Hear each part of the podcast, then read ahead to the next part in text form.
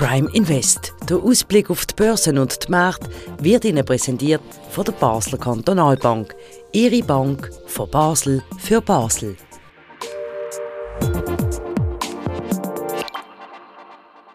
Herzlich willkommen zu einer weiteren Ausgabe von Prime Invest, wie immer aufzeichnet direkt im Handelszentrum von der Basler Kantonalbank. Heute mein Gast, der Sandro Merino, der Chief Investment Officer von der Basler Kantonalbank. Herzlich willkommen. Grüezi, Keller. Ja, wenn wir Bilanz ziehen, wie gewonnen, so zerronnen, der ganze Gewinn, den man gemacht hat, die letzten zwei Monate, wo man die Hoffnung geschöpft hat an den Aktienmärkten, alles wieder weg. Der Grund, US-Inflationsdaten. Was ist los? Ja, wir haben äh, im Juli und im August eine gewisse Erholung an den Aktienmärkten. Also natürlich nach dem Preiszerfall im ersten halben Jahr, aber doch so ein bisschen positivere Stimmung, so Perspektive, es könnte sich erholen und dann sind halt am 13. September ähm, Inflationszahlen aus den USA für den Monat August und dort ist halt die Kerninflation, wo eigentlich die ökonomisch bedeutsamere Zahl ist, nochmal gestiegen und äh, das heißt äh, entgegen den Erwartungen haben wir äh, Kerninflationszahlen gehabt, äh, im Bereich von 6%, also höher als im Juli jedenfalls. Und das hat die Aktienmärkte ein schockiert, oder? weil man gesagt hat, ja, das nützt ja alles nicht, jetzt die Zinserhebungen, die man schon gemacht hat in den USA. Und man befürchtet dann natürlich, dass, äh, dass es nicht langt und dass, dass die US-Notenbank Zinsen noch mehr äh, anheben muss als bisher erwartet. Also, also ein bisschen negative, düstere äh, Szenarien sind dann ausgemalt worden und das hat die Aktienmärkte halt relativ stark wieder nach unten bewegt. Das ist jetzt für die Anleger ziemlich tricky. Also einerseits muss man da recht ein, also ein gutes Fundament, Wissensfundament haben, wenn es jetzt um Beurteilung geht, um das können einschätzen können. Das ist alles so unklar ähm, und eigentlich sind ja Konsumentenpreise sind ja leicht gesunken. Insgesamt wegen der Energie, ja. ja. Aber die Komponente, die eben nicht energieabhängig ist und so ein bisschen mehr von der Lohnpreisspirale kommt, Zweitrundeneffekt, die ist eben gestiegen. Und das heißt eigentlich, dass dass es so, ein bisschen gegen das geht, was die Notenbank eigentlich will. Und das, darum ein bisschen die, die Angst. Oder? Aber haben, haben die Märkte übertrieben? Also haben Sie das Gefühl... Das, das wissen wir natürlich, wenn dann im, äh, im, äh, im Oktober dann Zahlen kommen für den September zur Inflation. Das kann natürlich wieder drehen und plötzlich sinkt das. Im Moment sind wir wahrscheinlich über äh, Maximum von der Gesamtinflation für die USA schon darüber hinweg. Also wir sind über dem Peak jetzt schon zeitlich, aber ähm, die Zahlen sind natürlich auch von Monat für Monat ein bisschen volatil. Es gibt eine statistische Unschärfe. Man sollte nicht zu viel in einen einzelnen Datenpunkt äh, interpretieren, aber genau das ist natürlich letzte Woche äh, letztlich passiert. Das kann natürlich beim nächsten Mal genau in die andere Richtung gehen und dann steigen die Aktienmärkte wieder, wieder vehement. Also das ist, äh, mit dem muss man glaube ich ein bisschen leben. Ein hoher Wellengang momentan. Ja, im Moment ist es sehr volatil und äh, mhm. jede Nachricht äh, hat dann plötzlich, je nachdem wie sie ausfällt, eine sehr positive oder sehr negative Wirkung. Das ist ein bisschen das Umfeld im Moment. Okay. Und eigentlich geht ja die Leitzinserhöhungen gerne den Takt vor. Also wenn wir jetzt den Ausblick machen, mhm. dann ähm, sehen wir, dass weitere Notenbanken werden ihre Entscheidung bekannt geben. Was kommt auf uns zu in den nächsten Tagen, Wochen? Genau, also diese Woche ähm, am 21. Äh, September, am Mittwoch, die FED, die US-Notenbank, wird nochmal um drei Viertel Prozent erhöhen, vielleicht sogar mehr, aber wahrscheinlich drei Viertel Prozent. Da sind wir doch äh, über drei Prozent schon mit den Leitzinsen, also relativ normales äh, Leitzinsniveau. Äh, und dann am, am Donnerstag, am 22. September, am Morgen, dann der Zinsentscheid von der Schweizerischen Nationalbank. Ähm, da erwartet man eigentlich auch äh, drei Viertel Prozent. Und dann wären wir bei den Leitzinsen bei plus einem halben Prozent und nicht mehr minus. Vielleicht gibt es sogar mehr, vielleicht gibt es sogar 1 Prozent, dann wären wir sogar bei drei Viertel Prozent und im Dezember kommen noch weitere Zinsschritte. Also man kann sagen, äh, das Zeitalter oder die Episode mit Negativzinsen seit 2015 genau. ist Jawohl, diese genau. Woche genau. wahrscheinlich Geschichte. ich als Bünzli-Schweizer kann wieder sparen, ohne Verlust zu machen damit. Jawohl, es ist zu erwarten, dass Endlich. auch Konditionen auf den Sparbüchern dann graduell angepasst werden. Das hat ja immer eine Verzögerung, bis alle Banken dann die entsprechenden Zinsbedingungen auf, auf Kontokorrent und Sparkonten anbieten. Aber das wird sicher im Laufe des September, Oktober ein Thema sein. Was wird das sonst für Einfluss haben? Ja, die Hypotheken werden teurer. Äh, es sollte ja Konjunktur dämpfen. Man macht ja das, um die Inflation abzubringen. Und das ist ja das Ziel, die Nachfrage äh, in der Wirtschaft äh, zu dämpfen.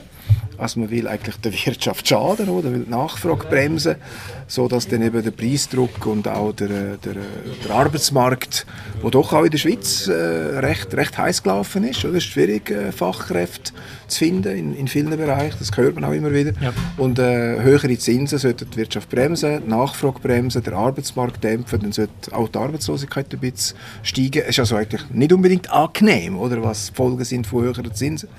Hypothekarzinsen werden teurer. Ähm, das heißt äh, in der Schweiz alles noch mit Maß, oder? Wir, wir reden da vielleicht von Leitzinsen im Bereich von 1%, vielleicht 1,5%. Das ist so die Erwartung bis Mitte nächstes Jahr.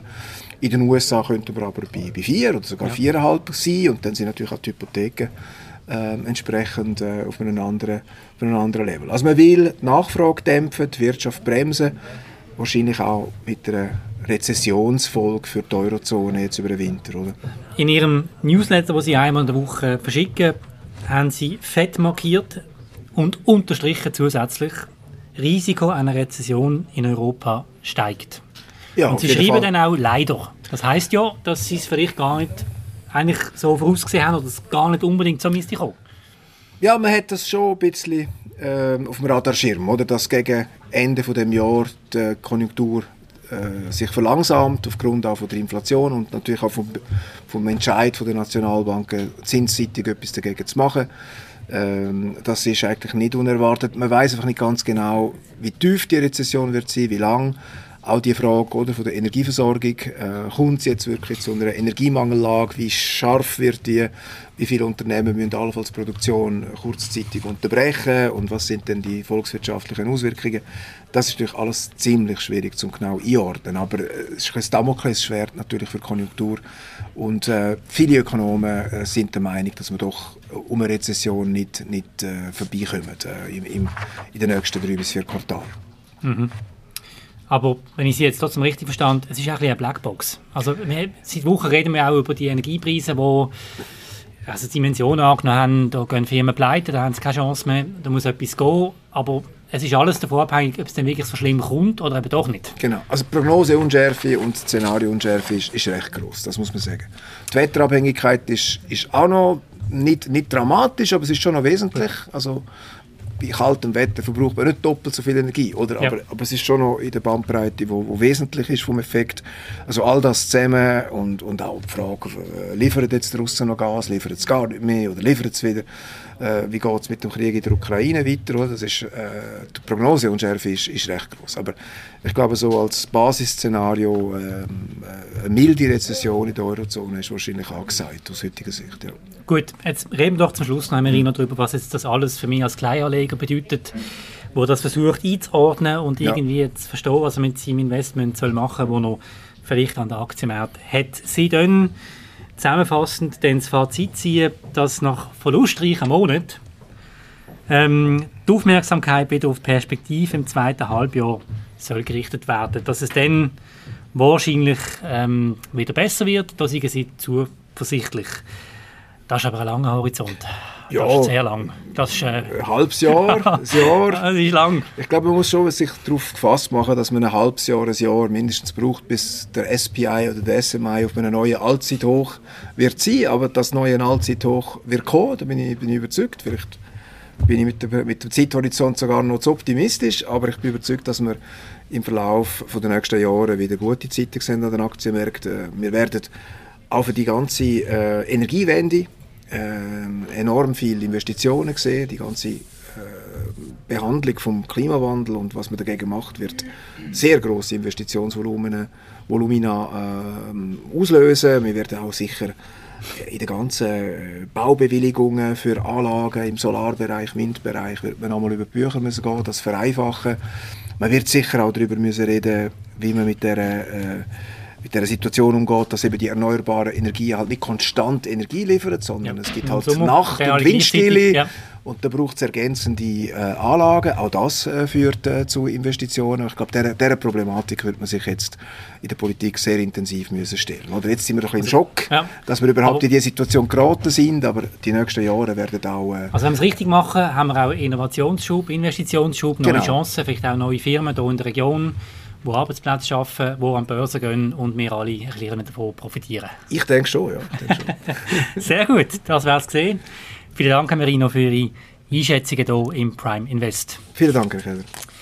Vielen Dank für das Interesse. Ähm, ihr könnt den Podcast-Kanal auf allen gängigen Anbietern, Podigy, ähm, können das abonnieren, machen das doch, das würde uns sehr freuen. Oder Apple Podcast ist auch so eine Variante, oder Spotify. Das ähm, würde uns freuen. Ich wünsche euch eine gute Woche. Auf Wiederhören.